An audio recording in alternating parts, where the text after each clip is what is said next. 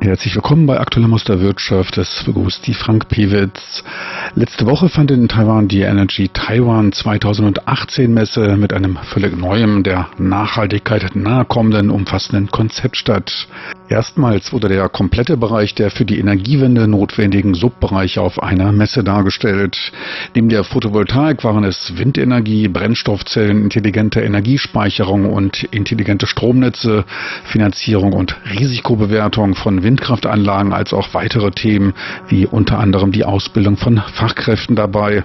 Uns erlaubten somit aus jedem Blickwinkel sich einen Überblick über das zukunftsweisende Thema Energiewende zu verschaffen.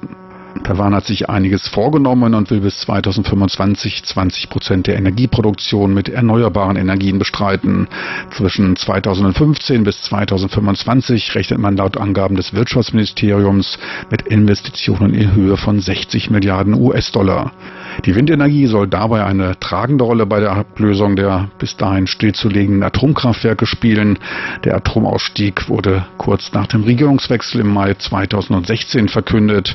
Auslöser waren durch die Atomkatastrophe in Fukushima anhaltende öffentliche Proteste gegen Atomkraft. Diese Proteste fanden bei der neuen Regierung dann Gehör. Sollte der Anfang der Offshore-Windkapazitäten anfangs bei nur 3,5 Gigawatt liegen, sollen sie jetzt bis auf 5,5 Gigawatt ausgebaut werden. Damit könnten dann zwei unter Volllast laufende 1000 Megawatt Atommeiler ersetzt werden. Dies bei Annahme einer 35-prozentigen Auslastung der Windkraftwerke. Teils wird diese sogar auf 40 Prozent geschätzt. Die Windbedingungen in der Taiwanstraße zählen zu den besten der Welt. Bei der Offshore-Windenergie wird mit einem Investitionsbedarf von ca. 35 Milliarden US-Dollar gerechnet. Kein Wunder daher, dass seit geraumer Zeit sich die weltweit führenden Unternehmen dieses Sektors stark in Taiwan präsentieren. Auf der Pressekonferenz zur Energy Taiwan 2018 Industriemesse waren Vertreter sämtlicher Bereiche anwesend. Matthias Bausenwein, Manager für die asiatisch-pazifische Region des Windbetreibers Ørsted, sprach über die Geschäftschancen und Ziele im Bereich der Offshore-Windenergie.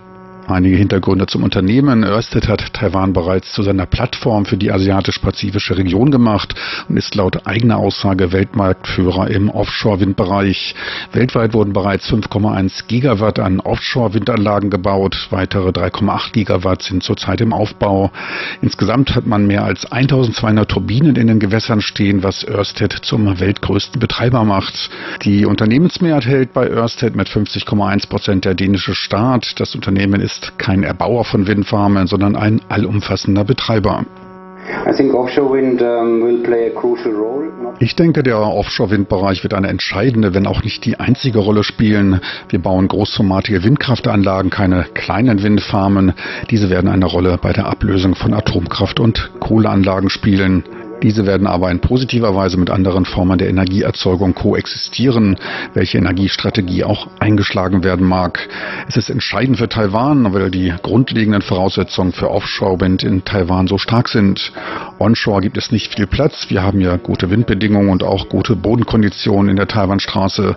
Wir haben hier Umweltverschmutzungsprobleme, eine weiter allgemein hohe Abhängigkeit von Energieimporten. Wir denken daher, dass der Offshore-Wind eine der Schlüsselantworten sein wird, allerdings nur eine der Antworten. Wir müssen daher alle zusammenarbeiten, um die Umsetzung zu realisieren. Wir haben ja fünf Projekte am Laufen, ein Demonstrationsprojekt, an dem wir mit einem lokalen Errichter zusammenarbeiten. Es handelt sich dabei um das Formosa 1 Projekt, bei dem wir zurzeit zwei Turbinen im Wasser haben und zu 35 Prozent daran beteiligt sind und wo wir zur finanziellen Umsetzung mit lokalen und internationalen Banken beitragen. Das Gesamtvolumen des Projekts ist auf 128 Megawatt ausgelegt. Weitere vier Projekte sind in der Entwicklung, für die wir bisher einen Netzzugang für die ersten 900 Megawatt in Zhanghua erhalten haben und weitere 920 Megawatt haben wir zu einem sehr wettbewerbsfähigen Preis durch eine Auktion gewonnen. Dieses Projekt wird allerdings erst gebaut, nachdem die unter dem Einspeisetarifverfahren laufenden Verfahren fertiggestellt sind. Dies wird im Jahr 2025 der Fall sein. In der Vorbereitungsphase wurden von taiwanischer Seite des Öfteren Wünsche zur Ausschreibung der Projekte im Bieterverfahren angestrebt also die Garantie eines fixen Preises. Dies wurde aber von den Windfarmbetreibern als unrealistisch betrachtet, da vor Ort erst die dafür notwendige Lieferkette und auch die notwendige Kompetenz aufgebaut werden müsse. Erst bei klarer Risikobewertung seien Ausschreibungsverfahren sinnvoll, so hieß es damals. Ausschreibungsverfahren sind für den Abnehmer und eventuell auch für den Konsumenten die günstigere Variante. Einspeisetarife sind aber als Anschub notwendig, um mit diesen finanziellen Anreizen diese Industrie überhaupt erst einmal entstehen zu lassen. Dass schon jetzt für die Zeit nach 2025 Projekte im Ausschreibungsverfahren versteigert wurden, trotz der sich erst in der Anfangsphase befindlichen Lieferkette, zeugt von einer größeren Portion an Zuversicht für den Standort Taiwan und das Potenzial in der Region. Uh, Wir haben jetzt in etwa alle die gleichen Ausgangsbedingungen und befinden uns jetzt in einer Art Kompromiss oder auch eines sehr aufregenden Momentes zwischen der rechtzeitigen Fertigstellung dieser Projekte. Bis 2021 müssen diese im Wasser sein. Dies bedeutet, dass die Onshore-Anlagen für die großen Projekte bereits im nächsten Jahr begangen werden, wie zum Beispiel die Onshore-Übertragung, Umspannwerke und so weiter. Gleichzeitig bestehen hohe Erwartungen, was die Lokalisierung, was die Zusammenarbeit Zusammenarbeit betrifft mit Gemeinden, mit dem akademischen Bereich. Doch ich denke, wir befinden uns auf einem sehr guten Weg, die lokale Ökonomie von dieser Industrie profitieren zu lassen.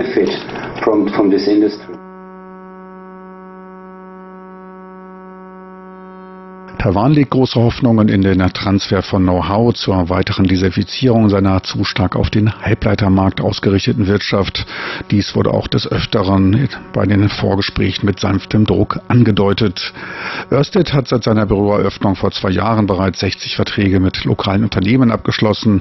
Nach Überprüfung von 170 Unternehmen schloss man mit 30 lokalen Zulieferern Verträge.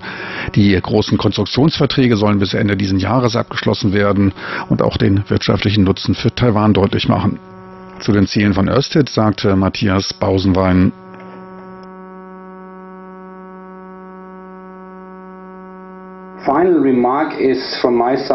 Noch eine abschließende Anmerkung. Wir alle wollen hier den Offshore-Wind möglich machen. Es ist eine entscheidende Zeit für den Offshore-Wind. Wir als Ørsted sind kein Erbauer, sondern ein komplett integriertes Energieunternehmen mit einer Staatsmehrheit von 50,1 Prozent.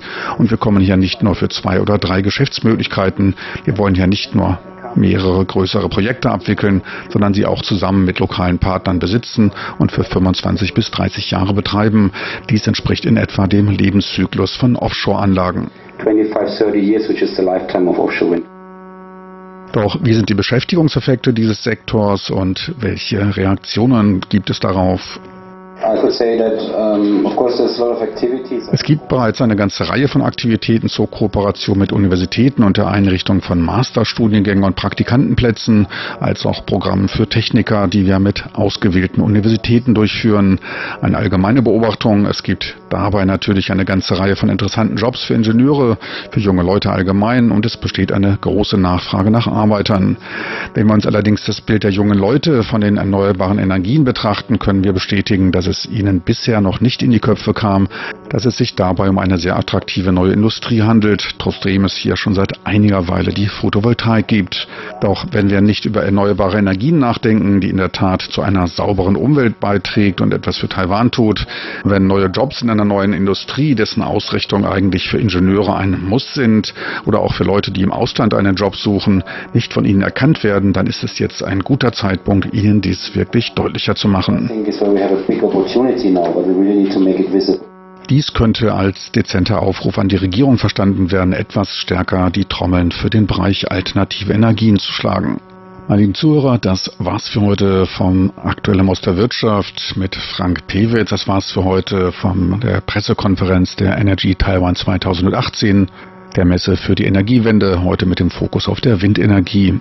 Besten Dank fürs Interesse, tschüss und auf Wiedersehen bis zur nächsten Woche.